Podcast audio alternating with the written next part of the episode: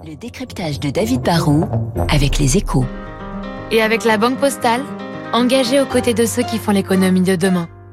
Bonjour David. Bonjour Renaud. Les grèves ne font pas que des perdants, la preuve avec le covoiturage qui n'arrête pas de conquérir de nouveaux utilisateurs. alors c'est sûr que, que, les grèves dans les raffineries ou les transports en commun embêtent tout le monde, tout le monde, sauf peut-être les équipes de Blablacar et de ses concurrents dans le covoiturage. Hein.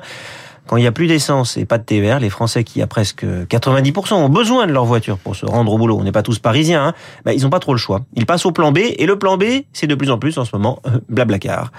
Mutualiser le transport, ça permet d'économiser de l'argent, mais surtout d'économiser du carburant. Le résultat, c'est que depuis le début du mois, le nombre de demandes de covoiturage pour les transports du quotidien aurait explosé de presque 30 à 40%. Est-ce que le covoiturage représente vraiment quelque chose de sur, sur le marché du transport? En fait, il y a deux marchés de, de du covoiturage. Deux, deux, deux, segments qui répondent à des demandes très différentes. Il y a le transport longue distance, et l'étudiant parisien qui veut rentrer à Rennes pour le week-end, ou, le jeune qui veut descendre en vacances à, quelques centaines de kilomètres.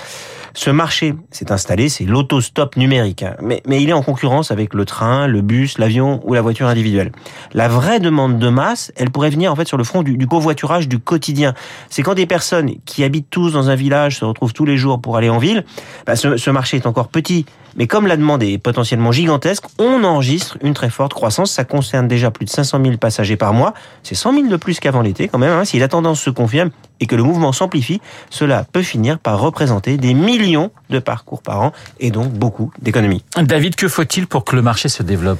Comme souvent, il faut que la, la demande puisse rencontrer l'offre. Cela veut dire qu'il faut que ceux qui proposent de charger des passagers y trouvent une forme d'incitation économique. Il faut peut-être qu'on leur accorde aussi des, des voies prioritaires dédiées, une forme de truc anti-embouteillage, ou alors des, des parkings sponsorisés aux entrées de ville.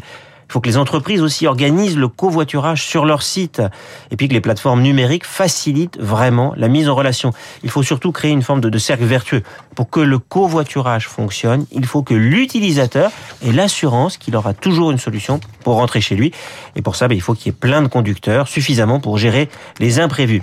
Et puis, c'est un peu triste à dire, mais il faut aussi que le prix de l'énergie et des voitures reste élevé. C'est ça qui tire la demande. Quand le plein ne coûte rien, et qu'on peut prendre sa vieille voiture, on préfère souvent être tout seul et pouvoir choisir quoi? Sa station préférée. Radio classique par exemple. Exactement. Voilà. Et vous faites comment sur votre vélo? Vous avez quelqu'un sur votre porte-bagages ou pas? J'ai un casque pour écouter Ouais. parce qu'il n'y a pas le droit de mettre des oreillettes. Et voilà, personne derrière encore. Non. Vous n'avez pas essayé. bon, le décryptage de David Barrault sur l'antenne de Radio Classique. Merci David. Dans une petite minute, le journal de 8 heures. Je vous rappelle les invités de Guillaume Durand, l'économiste Christian Saint-Etienne et dont Esprit Libre, Pascal Bruckner et Marc Lambron.